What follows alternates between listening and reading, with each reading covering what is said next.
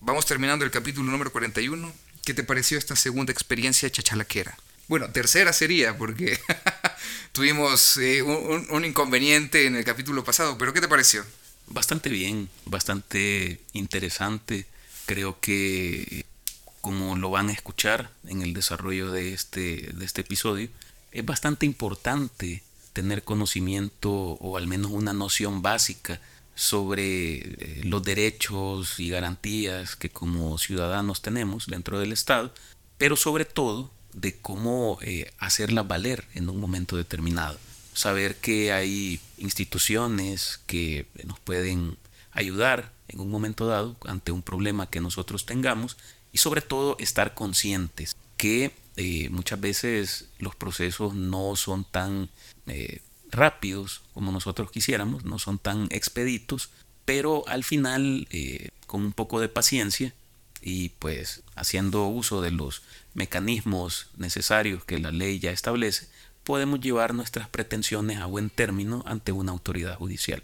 Así que en el capítulo 41 de Proyecto Chachalaca vamos a hacer un viaje a través del significado, la razón, los objetivos de la ley como tal. Este es el segundo capítulo de una serie que tienen que ver con las funciones que conforman el Estado. Así que espero que disfruten mucho este capítulo. Comenzamos.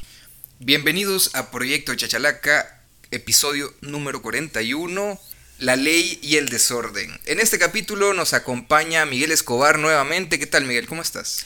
Todo bien, todo bien. Fíjate que me agrada ese nombre que le, que he puesto a este capítulo, porque, eh, bueno, con lo que vamos a hablar vamos a, vamos a dar explicación de a qué te referís con ese nombre. Eh, claro que sí. Bueno, ya estamos comenzando julio. ¿Qué, qué tal? ¿Qué, ¿Qué, pinta esta mitad del año que viene?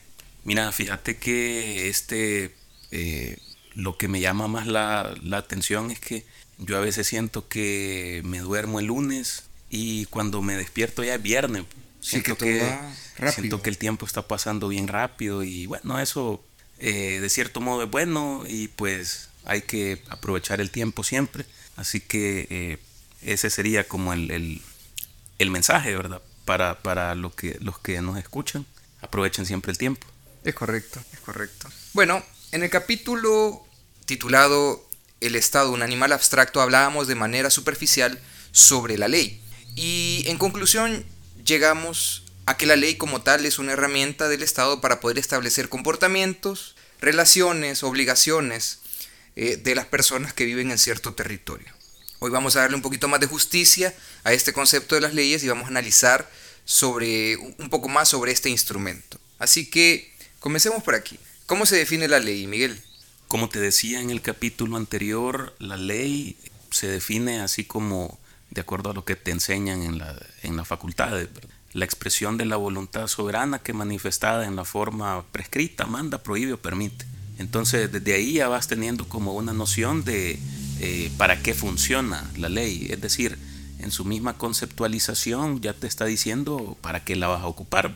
Para mandar hacer algo, para prohibir hacer algo o qué sé yo, otras cosas. Pero siempre y cuando eh, esta, esta ley así, así, eh, así definida sea eh, promulgada de acuerdo a cómo la misma ley lo, ya lo tiene previsto. Claro. Ahora, con el propósito de la ley, ¿qué nos podrías decir? El propósito. Fíjate que eh, en ese tema del el, propósito es algo que es bastante lógico, porque, vaya, ya dijimos, la ley manda, prohíbe o permite. Entonces, ¿qué es lo que va a mandar a prohibir o a permitir? Acciones, acciones del, ser humano y este, en dónde se dan esas, esas acciones. Se dan dentro de la convivencia con otras personas. Entonces, eh, o dentro de la misma convivencia con el Estado o con personas jurídicas. Cuando hablamos de personas jurídicas, hablamos, por ejemplo, de empresas, sociedades y, todas esas. Entonces, em, sucede que ese es básicamente el propósito de la ley, regular la conducta del ser humano desde donde pueda ser vista, em, como la finalidad principal para, para un legislador sería que no hubiera un aspecto de la conducta del ser humano que se quede sin eh, ser regulado. Ok. Claro, eso eh, en la práctica, eso, eso es imposible. Ok. Fíjate que, bueno, tuve la oportunidad de hojear este libro que se llama Un Mundo Feliz de Huxley y ahí hablaban sobre, digamos, cómo el mundo va, digamos que perfilando poco a poco eh, un sistema de control. También está Orwell con mil, 1800, 1984, eh, perdón, que establece también otra forma en la que se nos empieza a regular. Y estos aspectos de la ley que tienen como objetivo ir regulando todos los aspectos de la sociedad humana, ¿no consideras que pueden llegar a ser un poco coercitivos? Claro, es que ese es uno de los, eh, de los principios básicos de la ley, que la, ley tiene que ser eh, coercitiva. Como te decía en el capítulo anterior, hubo un eh, jurisconsulto francés que una vez dijo, la ley sin la espada solo es papel mojado. Entonces, si no hay quien a la par de que te dicta una ley te obligue a cumplirla, pues no la vas a cumplir. Entonces, pero, pero fíjate, yo hace algún tiempo, y hoy lo estoy retomando, he leído un libro que se llama La República, de Platón. Ese es un libro bien importante, bien interesante para desarrollar no solo nociones de justicia, sino también nociones básicas de política. Y hay una frase que, se me queda a mí, en el sentido de que la justicia no se ejerce por voluntad, sino por obligación. Entonces, las personas van a ser justas no porque quieran ser justas, sino, porque, están obligadas a ser justas. Y lo que las obliga a ser justas es la ley. Y lo que asegura que la ley se cumpla son esos cuerpos represivos eh, claro, entre, entre comillas, represivos, que te vengan a vos a eh, asegurar que vas a cumplir con, lo que la ley dice. Ok, ya dijiste estos cuerpos represivos, entre comillas. Y aquí dentro de estos cuerpos represivos por lo general se establece o se conocen como el sistema judicial. ¿Es así? Es parte de. no es todo, pero es parte de. Hablemos sobre el sistema judicial, porque es algo que también en el capítulo del Estado, un animal abstracto, solo dejamos así como un pequeño tema que más adelante íbamos a hablar. Y el sistema judicial, ¿qué es, Miguel? El sistema judicial viene a ser como la manifestación de. Puede, puede parecer eh, redundante, pero viene a ser como ya la representación material del el poder judicial, que eh, como sabrás es uno de los tres poderes del Estado que eh, se idearon los franceses como forma de gobierno contra el sistema monárquico que se instaura después de la Revolución Francesa. Entonces el sistema judicial o el órgano judicial es el encargado de aplicar las leyes que son aprobadas y promulgadas por el órgano legislativo. Ok, entonces, como tal, podemos interpretar que el sistema judicial es la aplicación de las leyes, como es, tal. Es correcto. Eso, pero es que esa, eh, o sea, esa sería su función, la función de ellos. Eh, ya en el, en el plano de, de, fijar leyes, aplicarlas, no, perdón, eh, promulgarlas, no sé, otro tipo de situaciones que tengan que ver con la ley, eso ya no le corresponde al, órgano judicial. Solo ejecutarla. Solo ejecutar. Ok, muy bien. La, la, constitución creo que, mira, no recuerdo muy bien, pero fija esa, esa competencia en juzgar y hacer ejecutar lo juzgado. Así en esas palabras. Al menos para, para nosotros, ¿verdad? Acá en el, en el Salvador. Ok.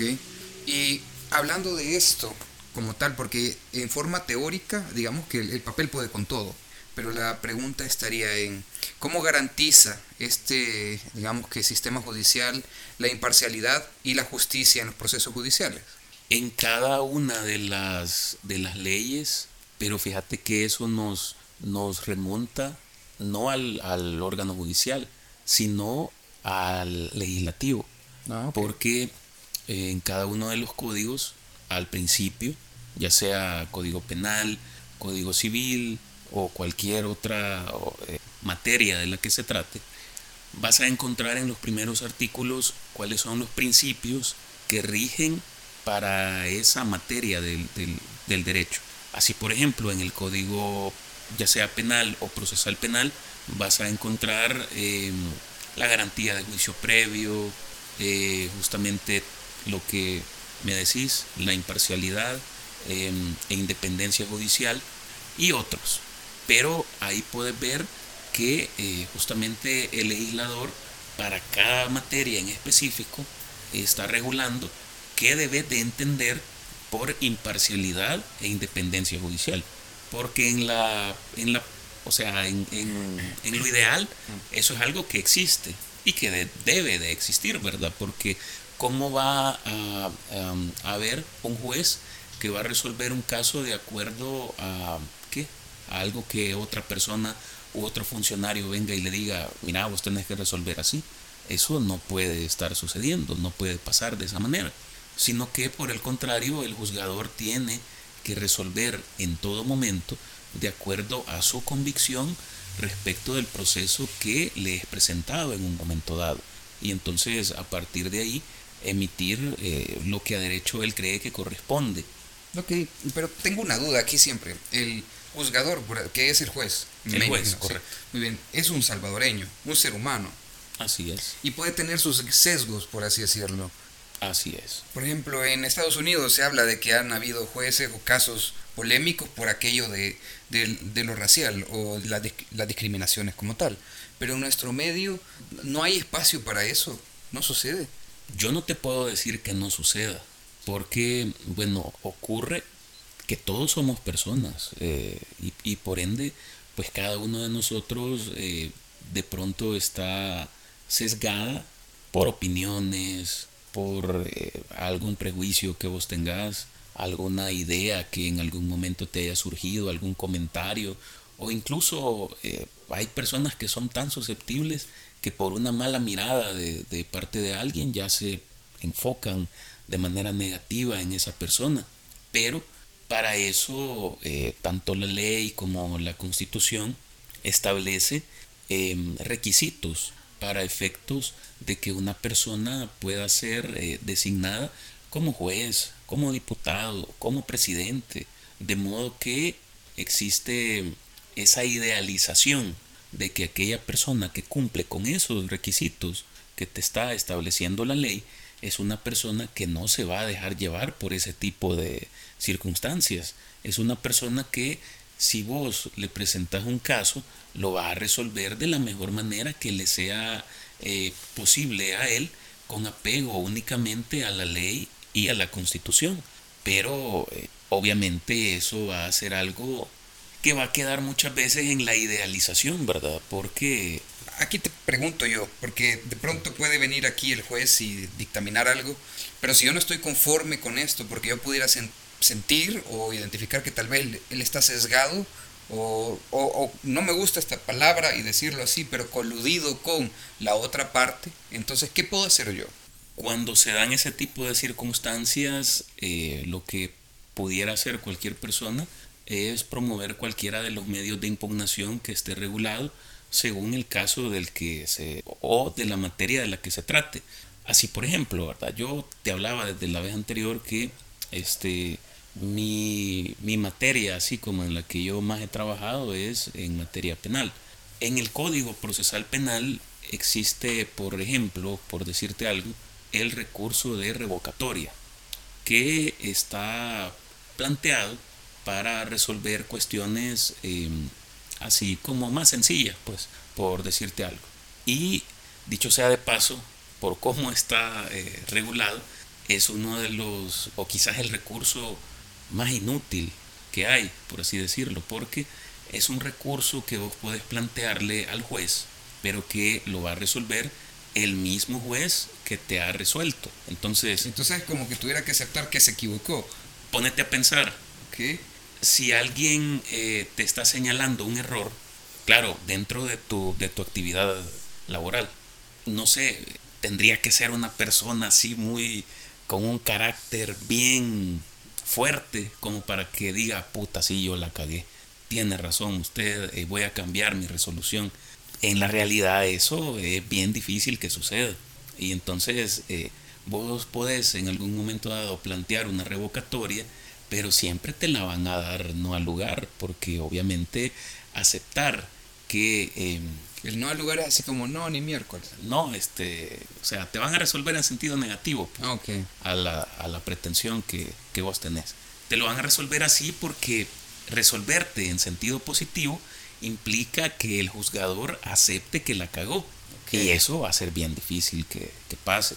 Luego después eh, podemos hablar del recurso de apelación. Ese ya es más, más conocido, incluso más mediático. Eh, de pronto sucede ahí que en la tele ven eh, que, no sé, alguna resolución adversa y, siempre dicen, ah, no, es que vamos a apelar de esa sentencia, vamos a apelar de esa resolución. Entonces ya ese es otro recurso que, eh, según cómo está regulado en el, en, el, en el proceso penal, puede darse contra una resolución o contra una sentencia. Entonces ya ese lo resuelve otra autoridad no lo resuelve el mismo juez que dictó la sentencia o la resolución. Tal vez habrás escuchado que aquí hay, así que, que la Cámara de... sí, eso, eso, eso, te lo quiero preguntar. De, tal lugar o, así. Entonces, para cada distrito, judicialmente hablando, existen cámaras que tienen competencia para resolver eh, recursos de apelación sobre resoluciones o sentencias dictadas por aquellos tribunales de ese mismo lugar. Espérame, espérame, espérame. Me estás diciendo que está el tribunal, que es, digamos, la primera instancia a la que yo acudo en una querella legal, por así decirlo, en un midebergue con alguien. Entonces, si yo no estoy a favor o yo no estoy, yo no, yo no acepto esta resolución como tal y quiero apelar, eh, entonces voy a una de estas cámaras que tienen que ver directamente con el caso en el que yo me encuentro. Así es, fíjate que, ah. vaya, pero ahí hay que, que, aclarar algo. Para, para quienes no lo, no lo conocen o, qué sé yo, de pronto siempre les ha llamado la atención este, este tipo de, de desvergues, pero nunca lo han entendido. Sí. Vaya, yo, por ejemplo. Vos podés, vos podés eh, si estás en un proceso y dieron una resolución o una sentencia que no te parece, puedes apelarla siempre y cuando te cause un agravio. Un agravio eh, implica, por ejemplo, una inobservancia de alguna prueba que vos presentaste, una errónea aplicación de, la ley de parte del juzgador o alguna circunstancia similar. Pero con que existan estas dos que ya te dije, ya estás hecho. Entonces sucede que vos, eh, supongamos que fueras un, abogado. Ok. Vaya, lo que haces, lo que haces es que vos haces tu, tu escrito de apelación, vas y lo presentas en el mismo tribunal en donde te dieron esa resolución o esa sentencia. Pero ellos no te lo van a resolver. Lo que van a hacer ellos es incorporar ese escrito tuyo al proceso y ese proceso completo mandárselo a la cámara. Entonces ya a partir de ahí vos te vas a entender con la cámara. Hay algunas ocasiones en que eh, hay cámaras que señalan audiencias audiencias para que vos vayas a fundamentar tu recurso de manera oral. Algunas otras no lo hacen, lo hacen eh, así tomando la fundamentación que vos has planteado en tu escrito. Entonces, si algo se te olvidó ahí o si algo no lo pusiste, tené por seguro que ya la cagaste, porque ya no va a haber un segundo, una segunda oportunidad como para que vos vengas y vayas a fundamentar. Entonces, eh, eh, te quedas ya solo con eso. Y después del plazo que corresponde, ellos ya te, te emiten una resolución que puede ser a favor de tus pretensiones o pueden dejar el estado de la causa así como está.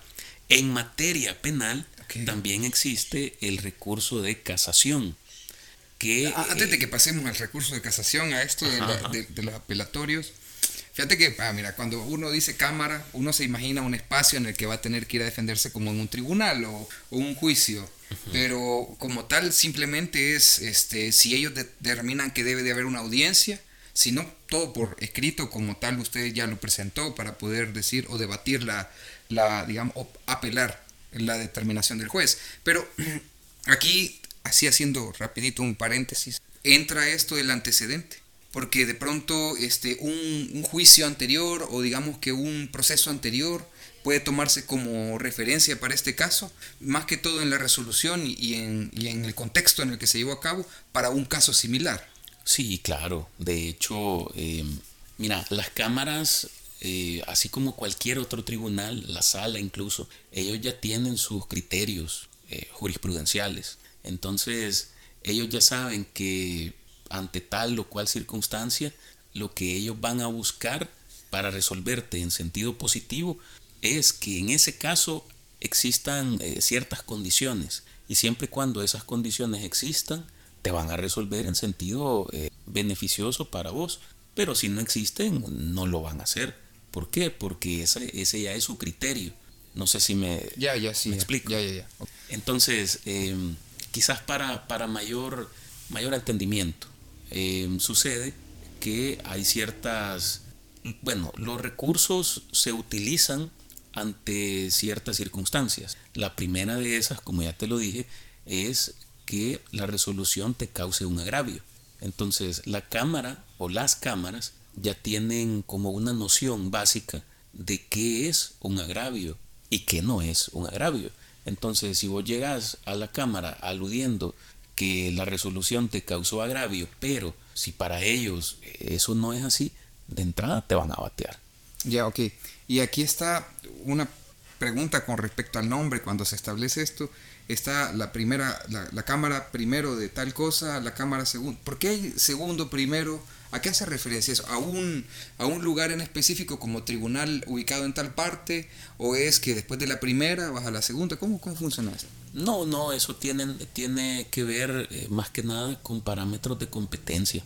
No es que primero vayas a una, después a otra, sino que eh, la designación de primera, segunda o, y así tiene, tiene un componente eh, de competencia. Es decir, vaya, la Cámara Primera de tal cosa va a resolver los procesos de este, este, este y este juzgado. La segunda va a resolver los procesos de este, este y este otro juzgado. Entonces, los juzgados de los que se prevé que sus procesos los resuelva la Cámara primera, por decirte algo, de un lugar, no los van a mandar a la Cámara Segunda, porque ahí no, no, no mm, ellos no tienen competencia para, para resolver ahí. A, eso, a eso es a lo que hace, eh, como te dijera, alusión, eso, nada más. Ok, ahora, la tercera forma de decir no estoy de acuerdo con el resultado de este juicio. La casación. ¿Qué es eso?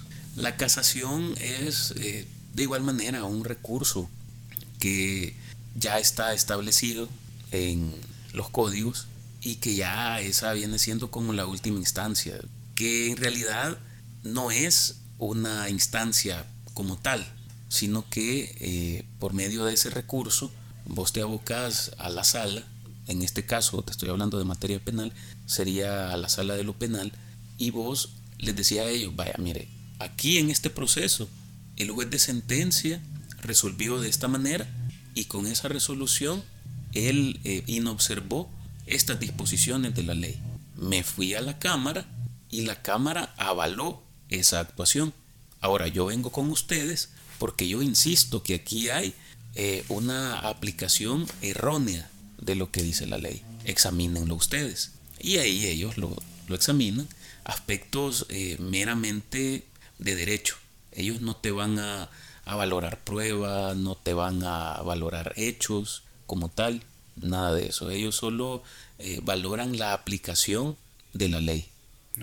Te, veo, como la máxima te veo un poco, un poco confundido. Sí, no, estoy, mira, estoy, estoy, sí, claro que sí, mira, estoy perdido, sin duda. Pero, por ejemplo, en, resumen, veámoslo. Tenemos este, el revocatorio, ¿sí? Revocatoria. sí, revocatoria, que es, eh, como decís, este, no muy útil, porque significaría que la persona que dictaminó tiene que reconocer que se equivocó. El apelatorio, que de pronto pues este, no me gusta la resolución que hubo y puedo ir a una cámara que atienda mi caso particular. Y va por competencia estas cámaras. De ahí, este, la tercera es el casasorio, casación. Casación, sí es. Suena más así como casarse, pero bueno. Entonces, este casorio, entonces, va directamente a la máxima instancia relacionada al, tipo de juicio que yo llevé y esto va entonces a la sala. A la sala, de lo penal en este caso. Ya, entonces ahí entiendo yo que no van a ver hechos, contexto, nada, solo van a ver la aplicación de la ley. Solo la aplicación de la ley. Sí, mira, yo creo que lo he entendido, pero aún así me quedo en la luna, porque pues, pero por lo menos una, una noción me llevo de, de cómo funciona esto de la, de la ley, ¿no? Pues sí, que a fin de cuentas es lo más importante, fíjate, porque muchas veces em, la gente, siento yo, que más que otra cosa, bueno, mira, yo me encuentro a diario con algunos comentarios un tanto un tanto negativo respecto de las autoridades judiciales, de la eh, aplicación de la ley y todo esto. Y yo muchas veces tengo esa noción de que la gente tiene opiniones negativas respecto de, la, de los procesos porque los desconocen. Entonces, el conocimiento de este tipo de procesos y procedimientos es importante para, bueno, en primer lugar, para que vos tengas una noción de los derechos que tenés dentro de, estos procesos. Y segundo, pues para que en el momento que se considere oportuno se pueda hacer uso de ellos. Ok, ok. Sí, mira que muchas veces yo me he dado cuenta que a uno en el trabajo se le quieren ir encima, pero de formas ilegales, y uno pues lo permite, lo consiente, porque no conoce el código de trabajo. Es correcto. Y por eso es eh, que, muchas veces las personas tienen como nociones bien negativas de, los procesos, como te digo. Y no solo de los procesos, sino de las instituciones. Eh, mira, yo no, no, te puedo, no te puedo decir em, que el sistema sea perfecto, pero de que tiene buenas instituciones para muchas veces eh, resolverte un problema que vos tenés, eso sí es, es así. Yo creo que también lo que va de la mano con esa insatisfacción por parte de la ciudadanía es todos los costos que incurre tener que resolver una situación. Y por ejemplo, yo he conocido el caso de que hay gente que, por ejemplo, utiliza estos casos o denuncias o todos esos procesos como para gastar a otras personas, en tener que representarse, en tener que tener un abogado, en tener que este, presentar pruebas y todo esto es tiempo, dinero, recursos, que muchas veces dejan así un mal sabor de boca respecto al sistema judicial. La excepción a eso quizás sería eh, lo que yo te hablo, la materia penal, porque ahí eh, vos presentas tu denuncia en la institución que corresponde, que sería la fiscalía, y a partir de ahí ellos te representan y pues ellos no te van a cobrar nada por, por Pero en cualquier otra instancia o en cualquier, cualquier otro tipo de si juicio. Vos tenés, por ejemplo, un caso en materia civil, eh, por cualquier cosa que te puedas imaginar, bueno, ahí sí tenés que eh, buscar un abogado que te represente y todo. En eh, muchas otras materias de igual manera.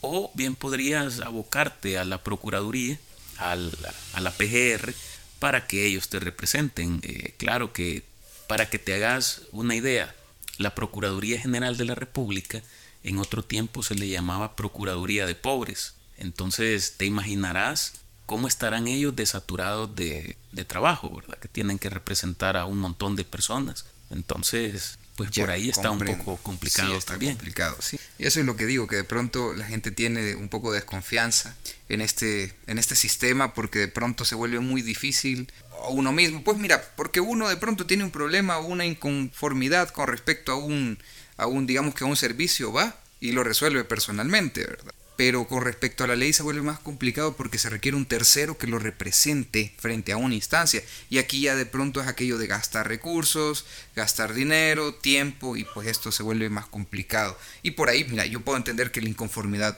por ese lado. Pero retomando siempre esto del, del, del capítulo, el Estado es un animal abstracto, me gustaría consultarte, ¿por qué existe o cuál es la razón de la separación de los poderes. Porque me estabas hablando hace un momento sobre este sistema judicial, pero también comentabas que quien establece las leyes no es el sistema judicial, sino que como tal es la Asamblea Legislativa o el poder legislativo.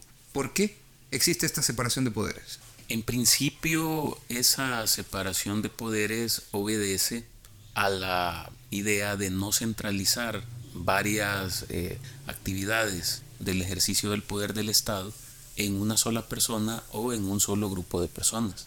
Sería, al menos yo así lo considero, sería bien, eh, bien tiránico, despótico, que la misma institución o el mismo órgano del Estado encargado de establecer leyes para que se cumplan dentro del territorio del Estado fuera la misma que va a hacer ejecutar esas leyes.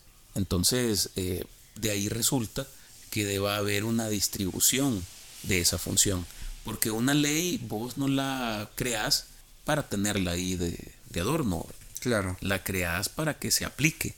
Entonces, eh, como tal, tiene que haber una autoridad distinta para que sea la encargada de aplicar esas leyes. Y porque, ojo, en un momento dado, el, bueno, las personas que forman parte de ese órgano encargado de crear las leyes también pueden volverse sujetos de la aplicación de esta ley. Entonces de ahí resulta la necesidad de que haya una distribución de esas funciones. Ok, ok. Eh, me parece muy interesante realmente porque al final eso sería como concentrar demasiado poder y eso digamos que elimina eh, frente al abuso no habría ninguna manera de defenderse. Es correcto. Ok.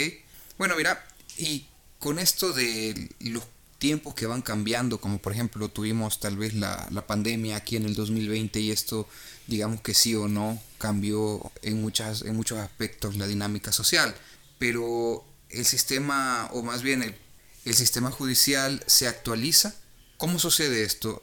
Como tal, entiendo yo que el, el, el objetivo principal es cumplir la ley y ya determinamos que ellos no modifican la ley, como tal solamente la aplican pero esto no genera como ciertas dificultades como para que la ley se actualice y digamos que responda a las necesidades sociales. No debería de, porque eh, para eso los señores diputados de la Asamblea Legislativa sostienen reuniones de manera periódica, ya sea en la en el pleno de la asamblea o, las comisiones. o en las comisiones que cada quien eh, está integrando. Eh, dicho eso, en cada comisión me imaginaría yo ellos discuten eh, muchas cosas que tienen que ver con aspectos de la vida cotidiana y a partir de ahí plantean aquellas reformas que se consideren eh, en algún momento dado necesarias. Ahora bien, respecto de la figura del órgano judicial, eh, ellos en algún momento dado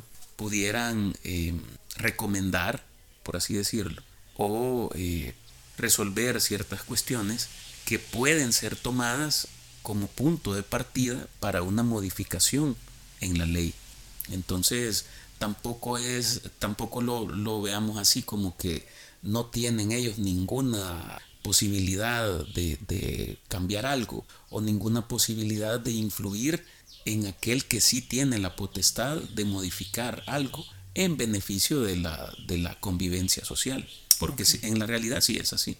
¿Y quiénes eligen a estos, a estos entes que están conformando el órgano judicial? Desde un punto de vista bien restrictivo y hablando de, la, de los organismos más altos, que son las salas. Las salas componen el pleno de la Corte, de la Corte Suprema de Justicia. Sí. Entonces, eh, a ellos, como te digo, desde un, un, punto de vista bien restrictivo, quienes los eligen eh, son los diputados. Pero para llegar a, ese, a esa eventualidad, ellos tienen que pasar por una elección previa que se realiza por parte de los gremios de, abogados. Entonces, eh, por ahí hay una, una, votación que se hace en los centros judiciales y, eh, bueno, el, que se considere que cumple con los requisitos para llegar a ese cargo, eh, se propone y él hace ahí como su campaña y toda la cosa para que los abogados voten por él y aquellos que quedan en los primeros lugares son uno de los que llegan después a ser como candidatos ante la, ante la asamblea para, para, elección. Ahora que, que, lo recuerdo, esto de las campañas políticas, bueno, no sé si campañas políticas voy a llamarlo así, pero digamos que campañas este, para formar parte de estos de estas salas, estos magistrados son, ¿verdad? Sí, magistrados. No, no, no es relacionado a aquel escándalo que hubo en el que metieron cachiporristas o, ¿cómo se llama? Ciertos, eh, ¿cómo se llama esto? Eh, shows de animadoras ahí en, en algunos juzgados. La verdad no recuerdo. Sí, sí recuerdo que sucedió eso pero eh, no recuerdo como tal que, que se hubiera que fuera sido por campaña o algo de, así de un eh, qué pudo haber sido algún el día del abogado Al, Ah, y, que, y que por cierto, el Día del Abogado fue hace, ¿qué? Un par de días. Ah, Así que aprovechando, ¿verdad? Si hay por algún, por ahí algún, algún colega que nos escucha. Eh, feliz Día del Abogado. Feliz Día del, Abogado. Espero que la, hayan pasado bien. Y recuerden que em, el que no lee es cada vez menos abogado, así que manténganse siempre leyendo. En la lectura. Pues sí. Está bien. Bueno, mira, regresemos un poco a este tema de la historia. En la mayoría de los casos, la ley como tal existe en función de las necesidades sociales, o por lo menos a lo que uno podría interpretar. Pero para poder hablar de la relación de la ley con la sociedad, también es un poco, o, o, se hace necesario más bien, hablar sobre la relación histórica que existe entre la cultura y la sociedad. ¿Nos puedes hablar un poco? Como yo lo veo, la cultura es como una expresión de la vida cotidiana del ser humano en sociedad. Entonces tenemos que decir que ya sea buena o sea mala, cultura hay en absolutamente todo. Desde respetar, eh, qué sé yo, los pasos peatonales o respetar tu puesto en, en una fila o qué sé yo, hasta botar basura en la calle. O sea, que una expresión sea buena o sea mala, eso no quita que sea cultura. Entonces, eh, como tal, tenés que advertir que dentro de cada expresión de esa forma de cultura hay acciones que pueden en algún momento dado llegar a ir en contra de los derechos de las demás personas. Qué sé yo, puede ser una, una, una parte de la, de la cultura de algún lugar, de algún lugar determinado, el que se den eh, este tipo de cosas como, como estas, no sé cómo le llaman a eso que, hacen en España, no sé si es en, Sevilla o algo así, que sacan un montón de toros a las calles. Sí, sí, sí. Y entonces andan ahí los animales y, la, y, sale un montón de gente que anda corriendo ahí junto con, con los animales. Entonces eh, sería bien negativo que un día sin anunciar absolutamente nada alguien viniera y sacara un montón de toros que, anduvieran ahí. En la 49, por Ahí por todos lados.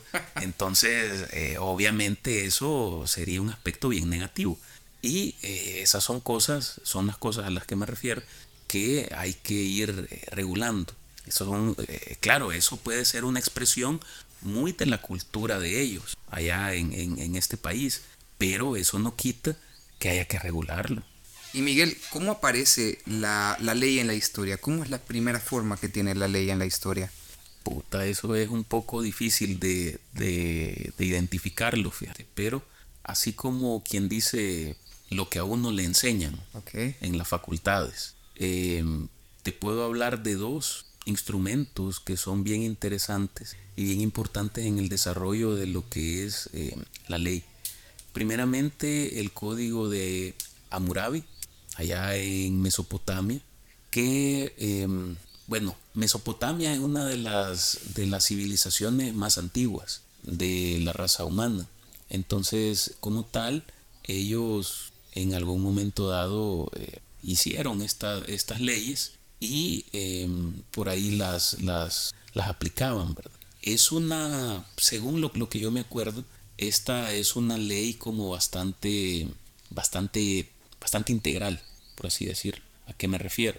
Nosotros tenemos eh, algunas disposiciones de materia civil, es decir, respecto a, a, la propiedad, a los contratos, a las sucesiones y cosas así.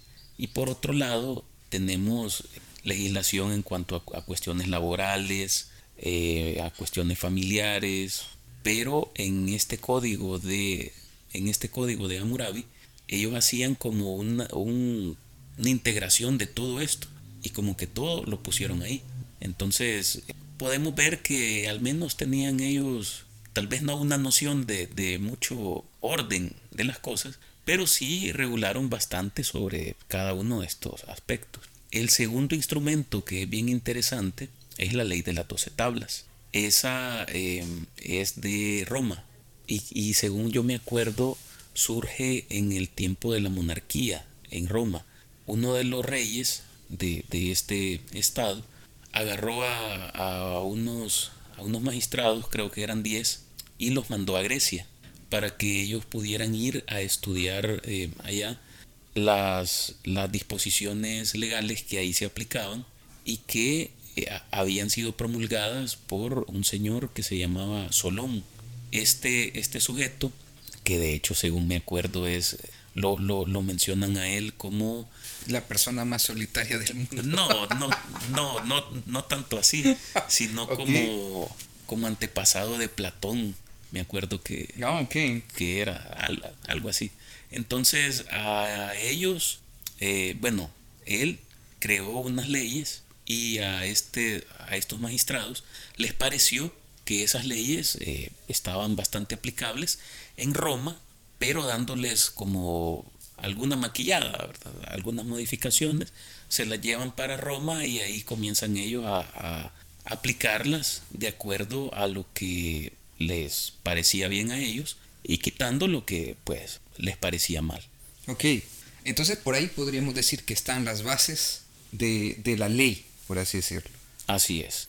Ahora, algo que yo he escuchado muchas veces y que también siempre me ha dado curiosidad es sobre esto del derecho sajón, Anglosajón. anglosajón y el derecho romano que le suelen decir. Pero, pero ¿en qué consiste? ¿Cuál es la diferencia y qué son principalmente? Jue- puta, fíjate que ahí me estás pidiendo una explicación bien extensa, pero vamos a tratar de resumirlo. Bueno, o sabes qué, este, bueno, primero qué son esas dos cosas.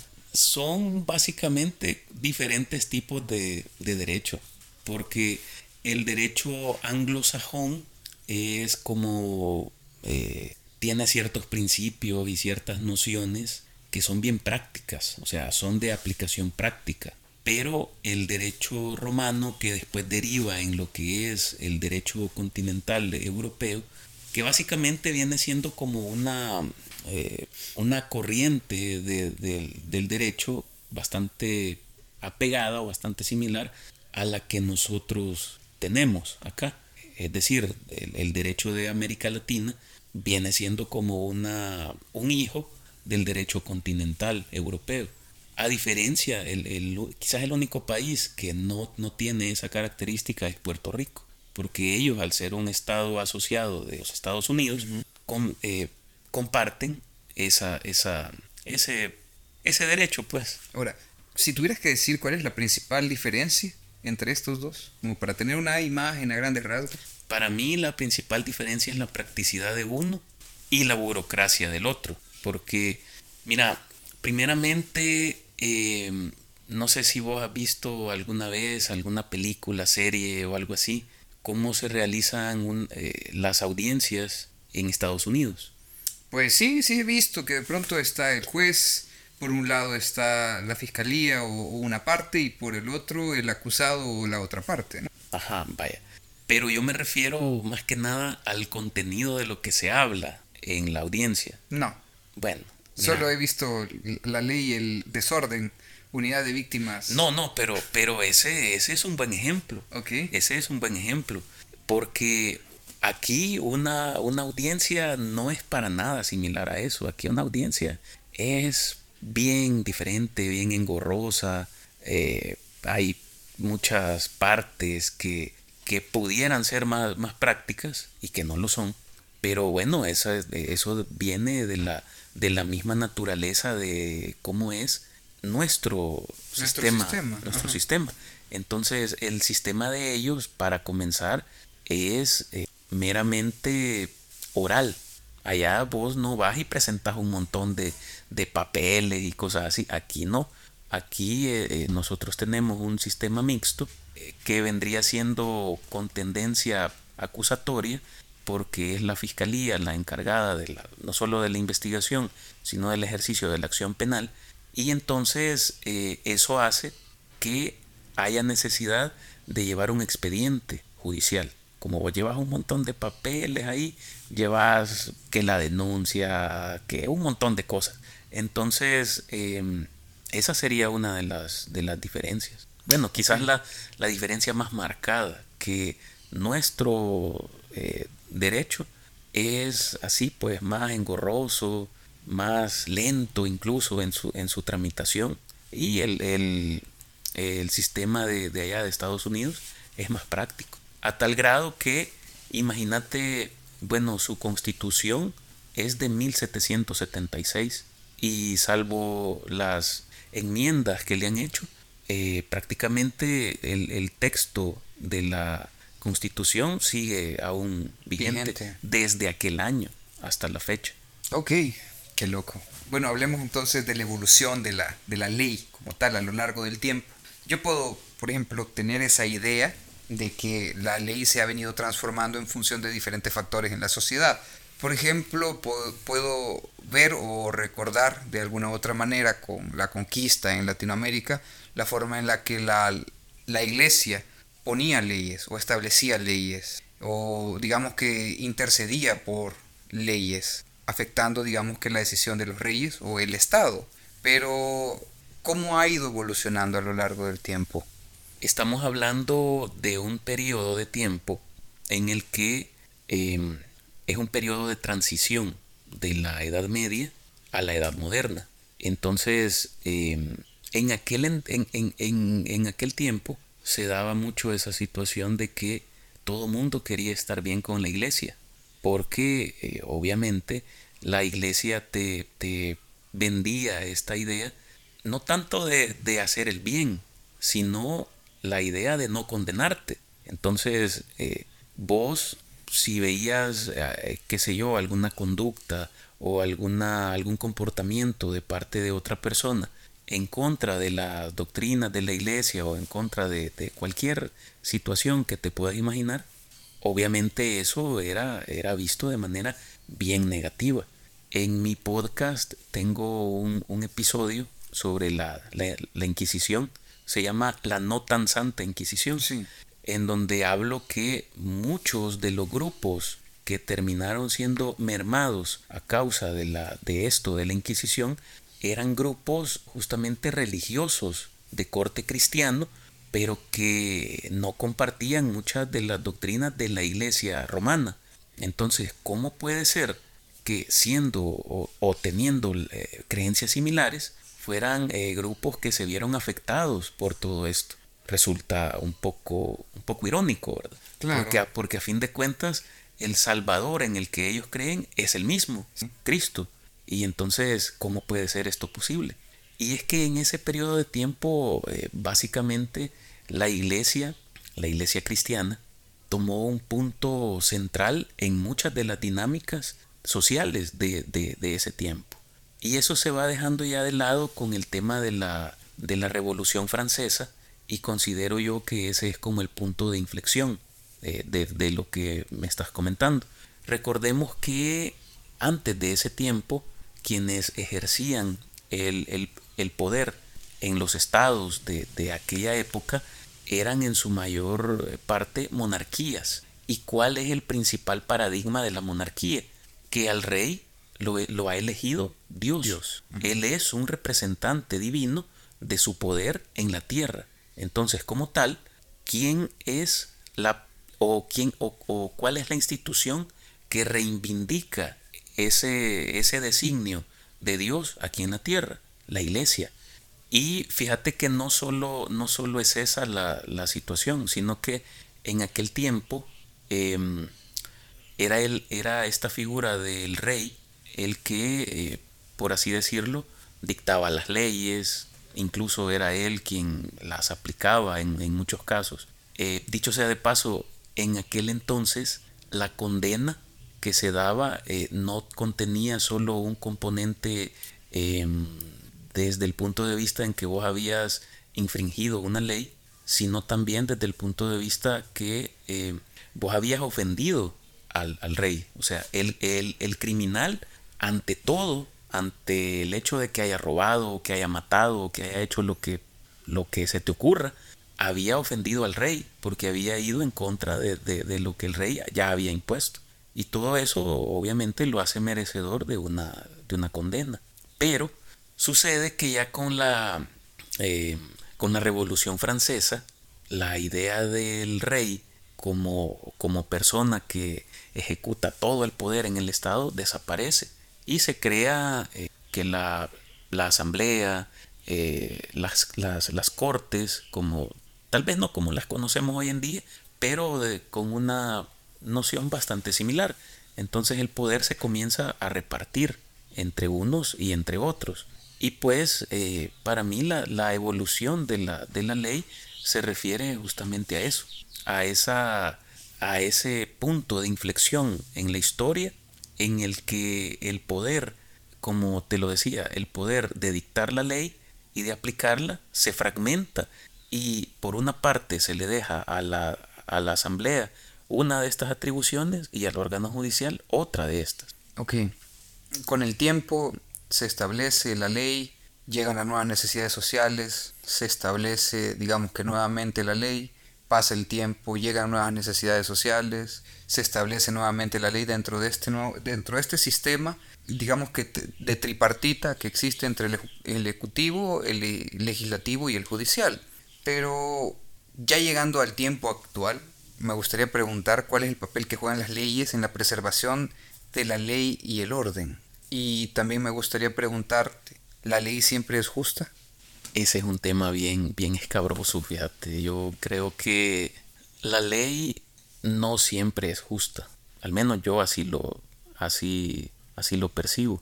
Pero, eh, mira, yo te lo podría resumir quizás con este, con este tema de la teoría de las, de las ideas de, de Platón, que de hecho en, en, mi podcast tengo un capítulo sobre esto y para mayor entendimiento, aquel que lo, que lo quiera eh, conocer de, de mejor modo, pues vayan a escucharlo. Para resumirlo, existe un ideal de justicia, pero a nosotros, como seres humanos, solo vemos una manifestación del ideal de justicia en ciertos comportamientos que nosotros tenemos o en comportamientos que otras personas tienen. A partir de ello, vos podés decir, ese comportamiento es justo o ese comportamiento es injusto. De igual manera sucede con la ley. Esta ley es justa y esta ley es injusta. Pero el ideal de justicia al que nosotros eh, podemos aspirar, la realidad de las cosas es que nunca lo vamos a poder alcanzar es algo inalcanzable, porque en nuestra mente, en nuestro raciocinio, ese ideal es perfecto, pero dentro de nuestra propia imperfección, siempre vamos a dejar de lado aspectos y nociones o variables que nosotros no estamos contemplando. Entonces, un grupo de personas puede sentarse en un momento dado con la intención de crear una ley que sea justa, pero siempre va a existir un aspecto de la vida cotidiana eh, que ellos no conocen, ya sea por su estrato social, por su formación académica o por cualquier circunstancia que se te ocurra, ellos siempre van a desconocer uno que otro aspecto de las dinámicas de comportamiento social y al no tenerla en cuenta, esa situación puede en algún momento dado derivar en alguna noción de injusticia para otra persona. Entonces, que la ley eh, sea justa o no sea justa, en realidad considero que hay leyes que no son tan justas, pero que se acercan más que otras a ese ideal de justicia que nosotros tenemos. Fíjate que hablando, hablando de esto, hay un ejemplo que, que, yo ponía en, en, mi, en este episodio del que te hablo, de, de, de mi podcast, en el que hablo sobre la justicia. Y es un ejemplo que viene de un libro que se, que se llama Vigilar y Castigar, de Michel Foucault. Básicamente habla sobre el tema de los, de los verdugos. Él eh, en ese libro dice, o pone el ejemplo, puta, cómo el hecho de tener que aplicar una sentencia de muerte es complicado para un verdugo, porque en, en algunos lapsos de la Edad Media el castigo para una, una, muerte, para, para, para un homicidio, era que al que lo había cometido lo mataran de la misma manera como él mató a la otra persona. Conocido como la ley del talión en ese aspecto. Fíjate que lo pudiéramos igualar, lo pudiéramos poner eh, ahí. Pero eh, en ese libro él habla sobre un ejemplo de, de una señora que había matado a, a, su patrona, creo yo, para quedarse con la riqueza que ella tenía. Y habla cómo, cómo la mató, ¿verdad? Que le dio una cuchillada por aquí, que le cortó el cuello, que después la, la colgó y entonces eh, resulta que viene este, este verdugo y él tiene que proceder a hacer todo eso, pues, acuchillarla, cortarle el cuello, colgarla y este, dar fe de que efectivamente se murió. Pero, pero en cumplimiento a la condena que se le había dado a esta señora. Pudiéramos pensar entonces, puta, y eso fue algo justo. Obligar a este señor, en que, o sea, es su trabajo. Él era, era un verdugo. Como pero decir que hubo una consecuencia del cumplimiento de la ley. Correcto, pero, pero ¿cómo puedes, cómo puedes decir, vaya, el hecho de que esta señora mate a alguien y el hecho de que este señor también mate a alguien y todo de la misma manera, ¿cómo puedes decir, vaya, uno es injusto y el otro justo? Si a fin de cuentas, eh, muerte es muerte, pues. ¿Y cómo puedes poner o cómo puedes tener por justo o bueno a alguien que le está haciendo algo malo a otra persona? Por más que exista una circunstancia de por medio que pudiéramos igualar o creer que lo que lo valida a él para poder hacer eso. A fin de cuentas, él no está actuando de una manera justa, aun cuando creemos que está eh, justamente aplicando eh, la justicia. Qué, qué, qué, cabrón eso. Sí, no, son, Porque al final de cuentas es cierto, cierto. Son circunstancias que vale la pena reflexionarlas. Sí. Ok, mira, y regresando al capítulo del Estado es un animal abstracto, este, siempre llega esta duda con respecto a la desconfianza que tenemos en Latinoamérica con respecto a la forma en la que digamos que se desarrollan los estados. Pero aquí siempre utilizando esa pregunta, aplicándola a esto de las leyes, ¿por qué la gente de pronto en Latinoamérica no le tiene tanta confianza a los sistemas judiciales? Como te decía hace, hace unos, unas preguntas anteriores, en primer lugar, yo creo que eso viene del desconocimiento que la gente tiene. Por ejemplo, aquí alguien te amenaza eh, y, bueno, alguien te, te, hace cualquier cosa que sea eh, equiparable a una figura delictiva. Ocurre que desde ese momento, eh, bueno, vos podés pasar a interponer tu respectiva denuncia, pero la finalidad del, del proceso es llegar a la verdad de lo que ha ocurrido. Y eso obviamente requiere que haya un procedimiento, un proceso. Y muchas veces la gente piensa que, vaya, hay alguien que te, te robó algo, hay alguien que te amenazó, alguien que hizo cualquier cosa que vos puedas considerar como un delito. La gente piensa que automáticamente la policía tiene que venir a capturar a esa persona y, y el, y el mismo policía dice, ah, vaya, usted eh, le robó esto a fulanito. El código dice que el, que robare va a ir preso tantos años. Ah, no, entonces usted, como está señalado de haber eh, robado esto, usted se va a ir preso cinco años, diez años, ocho años, y véngase para acá, vámonos. Y no, la, la, las cosas no funcionan de ese modo. Tiene que haber un proceso, tiene que haber una investigación, para que al final de ese proceso y al final de esa investigación se determine si fulanito es o no culpable de lo que, se, le atribuye. Y el problema de esto es, es quizás cuando vos dejas de ser ese sujeto que tiene eh, el papel de víctima y te convertís en, el, en, la persona señalada, en la persona que eh, es, como quien dice, acusada de un hecho que es delictivo ahí vos ya eh, ves materializada como la necesidad de que exista esto. Porque si fuera así, como en el primer ejemplo que te puse, ¿qué posibilidad tendrías de defenderte? Se comprendería eso así como que culpable hasta que se demuestre lo contrario, a diferencia de como es hoy en día, que es inocente hasta que se demuestre lo, contrario. Y es que de hecho en México, hasta hace un par de años, me parece que 2016, 2018, si mal no recuerdo, en el Código de Procedimientos Penales de México existía justamente lo, contrario, no una presunción de inocencia, sino una eh, presunción de culpabilidad. Es decir, al acusado de un hecho delictivo se le considera culpable hasta que se demuestre su inocencia. Por eso es que em, en México habían cárceles plagadas de, sujetos sin que hubiera una condena en contra de ellos por X años de prisión O sea, ellos estaban cumpliendo prisión preventiva, le llaman allá, em, dentro de, un proceso, pero condenados no, no, estaban. Y así pasaban años y años y años, hasta que al final eh, se determinaba que eh, no habían tenido nada que ver en, algún hecho delictivo. Y no, no, había ninguna, digamos que, reivindicación resarcimiento por parte de la institución, digamos que judicial a las personas, porque esa era la ley, así se establecía. Y como tal, como ciudadano, te tenés que apegar a ella y no hay objeción al respecto. No la hay. Uy, qué cabrón este. Pero como, como te digo, eso eh, al menos en México ya cambió.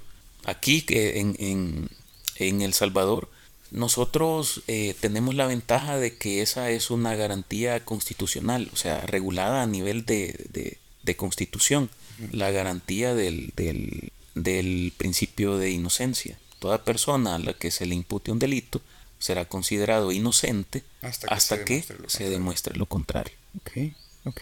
Sí, de pronto ahí es donde tal vez, digamos que la ciudadanía, con el deseo, con, el, con la necesidad de tener justicia, ve un sistema, como ya lo establecías, un sistema continental, o sea, heredado del sistema continental, más burocrático, con más restricciones. Ya también hablábamos de cómo es de pronto encontrarse en un proceso judicial en el que uno tiene que invertir, invertir tiempo, recursos, dinero para poder llegar a un, a un fin. No estamos hablando de que salga positivo o a favor de uno, sino que llegar a un fin, que ese sería el objetivo de la ley como tal, ¿verdad? o del sistema judicial. Pero sí, mira, de pronto uno puede identificar en esos aspectos la, digamos que la negativa de la población en contra del sistema judicial. Ok, y sobre los tipos de ley, porque de pronto uno escucha la constitución, la ley, el código, el reglamento, la ordenanza, ¿qué son esas cosas? ¿O cómo se ordenan eso? La ley, bueno, en el concepto ley, de acuerdo a la, al, al, de acuerdo al coloquio, ¿verdad? Okay. Ahí cabe todo. Para la gente, pues, vos decís ley y ahí entra todo.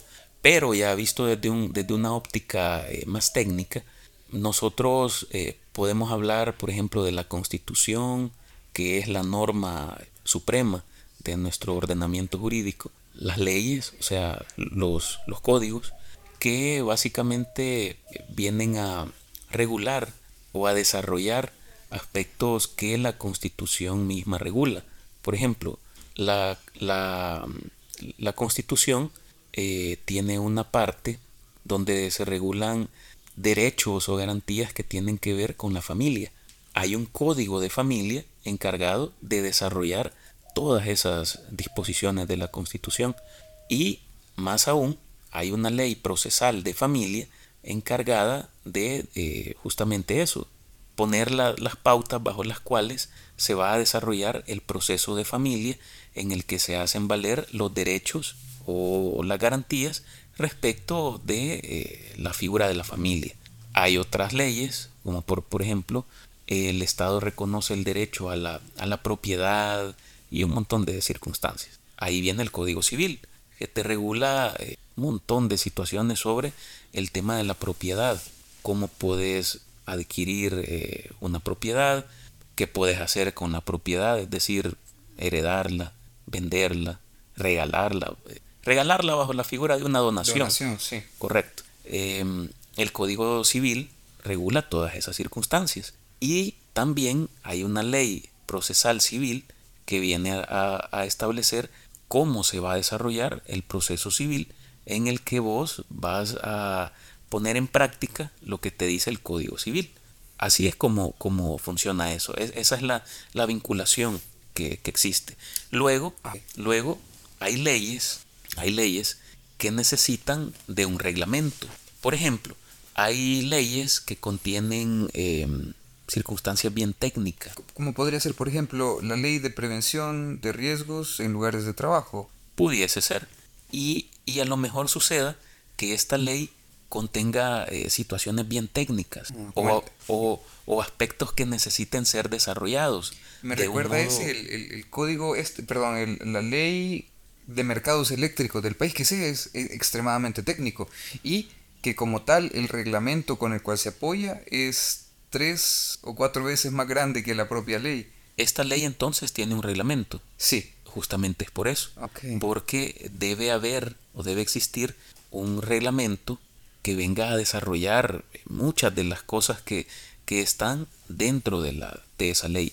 Así como, como por, por ejemplo, el caso más común sería el de la ley de tránsito terrestre y seguridad vial, algo así me parece que se llama. Sí. Que esa, esa ley tiene aparte su decreto, perdón, su reglamento, y entonces ahí en ese reglamento incluso, según recuerdo, ahí están eh, reguladas todo este tema de las esquelas, las infracciones de, de tránsito y, y, todo eso. Entonces ahí puedes ver cómo eh, se complementan ¿verdad? la una con la otra.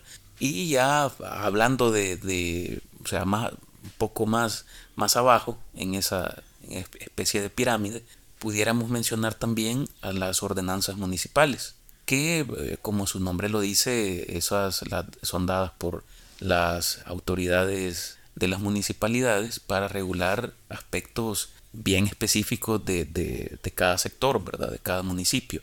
Y fuera de esos lugares pues, no tienen ninguna aplicación. No podemos venir y aplicar una ordenanza de la alcaldía de San Vicente acá en San Salvador. Ok, muy bien. ¿Y cuáles son los principales, eh, las principales ramas de la ley? Porque ya estamos hablando, por ejemplo, de lo penal, lo civil, lo mercantil, creo que también existe. Correcto. ¿Qué más hay? Familia, laboral. Eso le gustó a Toreto. sí, sí, no lo dudo. Eh, constitucional, incluso. Hay un montón de cosas ahí. Cuando llegamos a hablar de lo constitucional, ¿a qué nos estamos refiriendo? Por ejemplo, ¿qué tipo de caso tendrías que tener como para ir a presentarte a la Cámara de lo Constitucional? Eh, vaya, fíjate qué Cámara de lo Constitucional. O, o la sala sería, ¿verdad? Sí, ahí sería la, la sala, es correcto. Una inconstitucionalidad, por ejemplo, que de pronto eh, haya una, ¿qué? una modificación de una ley eh, en específico y que vos consideres que esa reforma de la ley es inconstitucional, entonces puedes abocarte a este organismo para que ellos lo examinen y digan si esto es o no es constitucional. Entonces yo como ciudadano puedo, digamos que presentar en eh, el órgano de justicia en la sala de lo constitucional, dado que vi una ley que fue promulgada por la Asamblea Legislativa y yo considero que daña o afecta mis intereses o que yo estoy agraviado por ella, puedo presentar un escrito en esta sala para que eso sea revertido o que se tomen consideraciones respecto del agravio que usted tiene.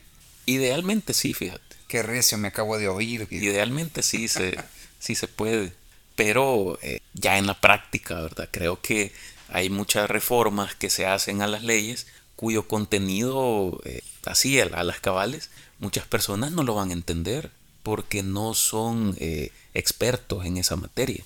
De ahí que muchas veces veas que sí se hace uso de ese eh, recurso, de ese recurso por llamarle así, para los usos de, de, de, de este podcast. Eh, pero en su mayoría son abogados, porque ellos conocen eh, bajo qué parámetros señalan que esta reforma es o no es constitucional. Ok, ok. Y también he escuchado que los abogados constitucionalistas son los abogados más caros. No te sabría decir. Sí, okay. sí. Bueno, no te sabría decir si son o no son, pero sí te sabría decir que necesitas bastante conocimiento, digamos, como para poder eh, litigar ahí en esa... En a ese esa nivel. Rama. Sí. Quizás sería como la, la, la, la sala más difícil. Yo diría que sí. Qué interesante, ¿verdad? Qué interesante. ok, y con respecto a esto o este término de la interpretación de la ley, porque más de alguna vez hemos escuchado, hay que mandarlo a tal parte para que exista una interpretación de la ley. ¿A qué hace referencia eso? Hace referencia justamente a lo que se refiere la, la frase, ¿verdad? Ahí creo que no requiere de, no requiere de mayor análisis, mayor mención. Lo que sucede es que vos nunca has tenido la oportunidad de leer así como el contenido de, de alguna ley en específico. Sí, sí, sí, sí. Enteramente habrás, tal vez no. Te habrás podido dar cuenta que a veces hay, hay cosas que uno dice, puta, ¿y este cabrón qué quiso decir aquí? ¿A qué se, o sea, a qué se, se refiere con esto? Ya, entiendo.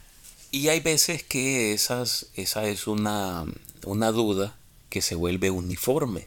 Es decir, es una duda que no solo tiene vos, la tienen todos. sino que tiene todo mundo. Y ahí es cuando se vuelve necesario mandar esa, esa disposición a la Asamblea y que el legislador diga a qué se refirió con esto, o sea, qué quiso decir con esto, para que dentro de lo que es la aplicación de la ley no se vaya a dar por ahí algún caso en el que se esté aplicando una disposición de una manera diferente a la que el legislador pensó y plasmó en la, en la ley. Para eso es que surge este, ese, ese tipo de, de interpretaciones. Ok, ¿en qué momento se pide una interpretación de la ley? ¿Estás en un juicio? ¿Estás así como en una situación legal y tal vez la disputa se da por una interpretación diferente de la, de la misma ley? Entonces ahí se hace por oficio, sería solicitar a la asamblea o, cómo se haría eso. La verdad es que nunca lo he visto así de ese modo. Okay. Nunca se ha visto. Eh, lo ideal sería en ese caso pues que un eh, juez o un aplicador de justicia venga y resuelva el caso de la mejor manera que, que su conocimiento le dé a entender.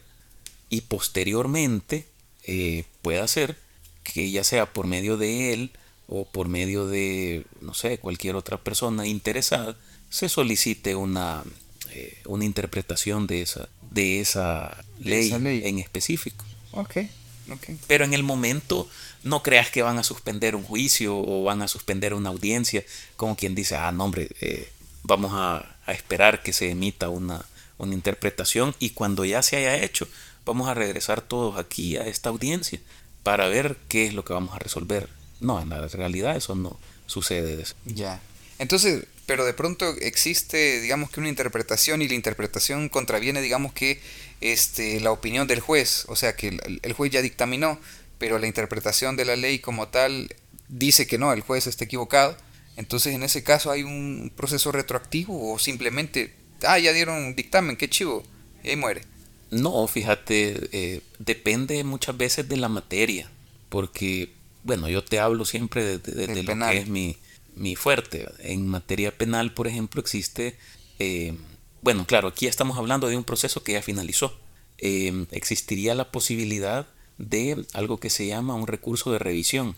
Entonces, el proceso ya, ya culminó, hay una sentencia, por poner el ejemplo, y resulta que de acuerdo a la interpretación del juzgador, hay una acción X que en realidad no era la que estaba, la que estaba, digamos, tipificando el legislador, sino que era una acción bien similar, pero la acción que, cometió esta persona que fue condenada era otra. Eh, pudiera en este momento dado, en ese momento, pedir una revisión de su sentencia y así, por decirte algo, si, el, si su acción no era, eh, no era típica, se puede pedir que la sentencia quede sin efecto. O que a veces es el caso más, más común que se da, que era, sí era típica, pero em, la pena que se le impuso no era la que se le tenía que imponer. Puede pedir una rebaja de, de, esa pena. Mm, en, eh, y así, ¿verdad? Si, si, no, si no procedía un agravante, puede pedir que se le quite ese agravante también. Y así, pues, de acuerdo a cómo corresponda. Ok, ok. Bueno, Miguel, mira, ya vamos terminando el capítulo número 41 del proyecto Chachalaca, la ley y el desorden. Y me gustaría tener una pequeña dinámica para ir terminando con esto. Primero te quiero preguntar, para ti, ¿qué sería una ley absurda? Una ley absurda. No sé, fíjate, tendría que ser una ley que, que sea, no sé, digamos como, como que no tenga aplicación o que tenga aplicación en aspectos eh, de la cotidianeidad en los que en realidad no haya necesidad de, de, esa ley. O sea, que no haya necesidad de, de mandar, prohibir o permitir algo porque sea algo bien, no sé, ridículo. O no sé, ¿Tenés algún ejemplo? así. Ejemplo como tal en, en, nuestra, en nuestro ordenamiento jurídico, no, no, sería bien difícil. Ok. Bueno, mira, la dinámica va a consistir en esto. Yo te voy a leer unas leyes aquí que he encontrado en internet y yo quiero que vos me digas tu interpretación, por qué esa ley existe y, y, y tus valoraciones al respecto. ¿Te parece? Veamos. Va, mira, en Florida es ilegal que una mujer soltera se tire de un paracaídas o en paracaídas los domingos. ¿Qué? ¿Por qué? Puta. Vos tenés que encontrarle pie y cabeza a eso. Es ilegal. Es ilegal. Ajá. No, fíjate que no me, no me resulta nada lógico eso. O sea, ¿qué, qué quita o qué le, le pone que sea en día domingo? Sea o, o peor aún que sea soltera. Sí, la verdad es que está, está complicado, pero, pero ¿qué- ¿se queda o se va la ley? ¿Qué, qué utilidad puede tener eso? Mm, ni idea realmente. Quizás ninguna, ¿verdad? Entonces, Mira, yo pienso tal vez, o sea, así en la mente retorcida de algún legislador, decir, es que una mujer un día domingo, eh, si está saltando de paracaídas y es soltera, tal vez se quiere suicidar. Pero no tiene lógica. no, no tiene ningún sentido. Ok, en Arabia Saudí existe una feuta o edicto religioso que prohíbe a las mujeres conducir automóviles. Vaya, eso ya tiene un poco más de sentido, fíjate, porque Ajá. estamos hablando de un país eh, en donde no hay una separación entre Estado y, y religión. Entonces, eh, el orden del Estado tiene que estar condicionado a la doctrina religiosa. Y vos sabés cuál es el, el papel que juega eh, la mujer en las doctrinas del Islam. Sí. Entonces, por ahí es que viene esa, esa, esa disposición. Volvemos siempre al, al, al aspecto práctico, al aspecto utilitario. Ahí sí ya la, la aplicación de la ley se desvanece totalmente. O sea, esa es una ley que responde específicamente a un aspecto religioso. Ok. ¿Se va o se queda? Se va también. Se va. Muy bien. Vamos a ver, en Yemen. Se me hace, se me hace, fíjate que al final todas van a ser leyes que se van. bien. pero, pero sigamos. Bueno, mira, en Yemen, eh, una ley de 1992 establece que una esposa debe permitir relaciones sexuales con su esposo cuando esté capacitada para hacerlo. cuando esté capacitada para hacerlo. Sí. Ahí ya tenés un problema. Porque, eh, y eso puede ser una circunstancia objeto de, de interpretación. Sí, porque recibir capacitación para... ¿Cuándo, ¿Cuándo va a estar capacitada para hacerlo? O sea, ¿a qué, a qué se quiso referir ahí el, el, eh, Legislador, por así El legislador, correcto. O sea, es, es- es bien, bien ridículo, ¿verdad? Porque estar capacitado para hacer algo implica dos cosas. O tener la capacidad intelectual de hacer algo, o tener la capacidad física de hacer algo. Entonces, si cumplís con una y cumplís con la otra, estás totalmente capacitado y habilitado para hacer ese algo. Pero en este caso, ¿a, a qué se quiso referir? Sí, y de cualquier poco- forma, la verdad es que está bien, bien violenta esa ley. Sí, sí, no, pero, pero Creo que también responde a, a lo, cosas religiosas. lo esto. demás, lo demás creo que, que el componente violento, sí, eso ni, ni mencionarlo. Claro. Pero lo que me llama primero la atención es el tema de la capacidad. O sea, ¿qué, qué putas tiene que ver una cosa con la otra? Y claro, el, el vuelvo y, y hago énfasis en eso. Estos son países, me decías que esto era de Yemen. Yemen. Yemen, eh, puta, es como la cuna de los terroristas de, los años 70. Es un, es un país eh, de corte también Radical. islámico, Islámico. eh, que obviamente va a, a tener leyes de esta naturaleza. Y, de- Ok. y- y desde esta óptica son leyes que, puta, tienen más una influencia religiosa que otra cosa. Ok. En Malta, si un secuestrador se casa con una persona secuestrada, no puede ser perseguido por la justicia. Puta. Hay leyes locas en el mundo, qué mira. raro eso, fíjate. Pero bueno, me parece más, más como una manifestación de, de aquel eh, síndrome de Estocolmo, Sí. de la, de la persona que termina como eh, generando algún tipo de, ¿qué? de sentimiento hacia su secuestrador. Pero bueno, no sé, está raro. Haceme el favor de, de- de leerme otra vez el, el contenido. En Malta, si un secuestrador se casa con la persona secuestrada, no puede ser perseguida por la justicia. Ajá. Está bien pendejo eso, fíjate. Porque, ¿cómo, cómo puedes condicionar em, una. Mira, que de una- pronto la, la pueden obligar a No, lo del que, secuestro, ¿no? lo que pasa, lo que pasa es que yo, yo lo veo desde el punto de vista práctico. Vaya, decimos que no te pueden perseguir de, manera penal si te casas con la persona que ha secuestrado. Pero em, estamos, estamos condicionando algo a una situación bien, bien tonta. Sí, pero es que sabes, aquí creo que responde esto. Y es que no sé si te acordás o habrás escuchado este término de robarse a la novia. Puta. ¿Alguna vez no, nunca lo escuchaste? No, no. Eh, no, no. pero es que yo recuerdo este relato, esto, este conjunto de relatos, que antes era una costumbre robarse a la novia. Y es que los padres tenían, siempre andaban cuidando a, las hijas porque la, forma estricta que tenían algunas familias no permitían el romance de, su hija con ciertas personas de la sociedad. Entonces lo que hacían estas personas era robarse a, sus parejas o a sus hijas e irse a vivir juntos y casarse. Entonces yo pienso que tal vez, no, mira, yo no es que esté de acuerdo en contra, la verdad es que me parece más que viene de una cosa cultural en la que el matrimonio o el amor se daba en situaciones en las que la familia no lo querían permitir, por lo que la única forma que encontraban era de secuestrar a la pareja e irse a casar. Pero es que, bueno, y ahí viene una circunstancia. Tendríamos que ver también cómo ellos definen el secuestro.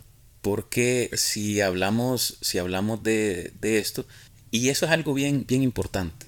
Uno escucha hablar eh, homicidio, secuestro, eh, robo, hurto, un montón de cosas. Bien definido. Pero, ojo, hay que ver cuál es el texto en el Código Penal para cada cosa. Porque eh, esto puede ser distinto aquí o eh, en cualquier otro lugar del mundo. De ese modo, por, por eso te, te hago la, no sé, ese comentario. Habría que ver para ellos qué es secuestro. Porque el secuestro no va a ser igual acá o en México o en Estados Unidos o ahí en, Malta.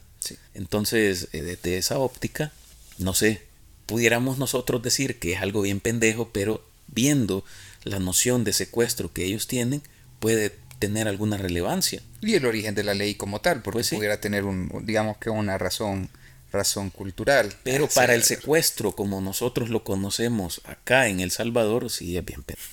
sí, definitivamente. Ok, mira, Escúchate esta.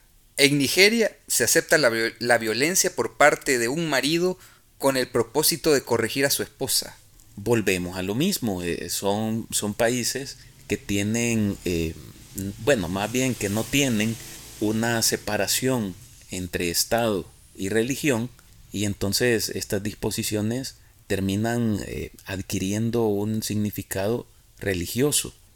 Nigeria al igual que los eh, otros, algunos otros países que me has mencionado, eh, son países de, de, en donde la religión que ellos tienen es el Islam. Entonces en esta religión el hombre es quien debe de, de ¿qué? salvaguardar eh, el orden, la, la, la instrucción incluso de la mujer y todo eso. Incluso fíjate que para, para la para estas personas, em, la mujer es alguien que puede, digamos, fumar, consumir drogas, consumir bebidas embriagantes y hacer otro tipo de cosas que, pudiéramos considerar eh, como, o que ellos pudieran considerar como negativas, siempre y cuando tenga el permiso del hombre. Es decir, una mujer no va a poder, eh, digamos, tomarse una cerveza o tomarse un trago si no tiene el permiso del hombre. Esa es una, una regla, por así decirlo, dentro de la religión esta del, del, Islam. Pero bueno, ya eso trasciende el aspecto meramente religioso y es plasmado en, en, una disposición legal. Ok. Y quizás para ir terminando tenemos esta. En las Bahamas, una ley de 1991 define la violación como cualquier persona mayor de 14 años que mantiene relaciones sexuales con otra persona que no es su cónyuge. O sea que ahí excluye la figura del cónyuge como alguien que pueda cometer una, una violación respecto de su, de pues su propio cónyuge. Pues sí, podría ser, podría, pero mira, no sabemos si hay una ley que también establece, ¿va? pero sí, a primas a primero, la verdad. Bueno, está un poco, no sé, extraño estas... Creo que por algo no, no han copiado esas, esas leyes aquí en, en nuestro país, ya que, bueno, aquí pues todo casi que todas las, leyes son como bien uniforme, ¿verdad? En toda, en toda Latinoamérica pero esas no, no, no tendrían. Sí, la verdad es que no. Mira, hoy esta, por ejemplo, en la India una ley del 2013 confirmó la legalidad de la violación dentro del matrimonio.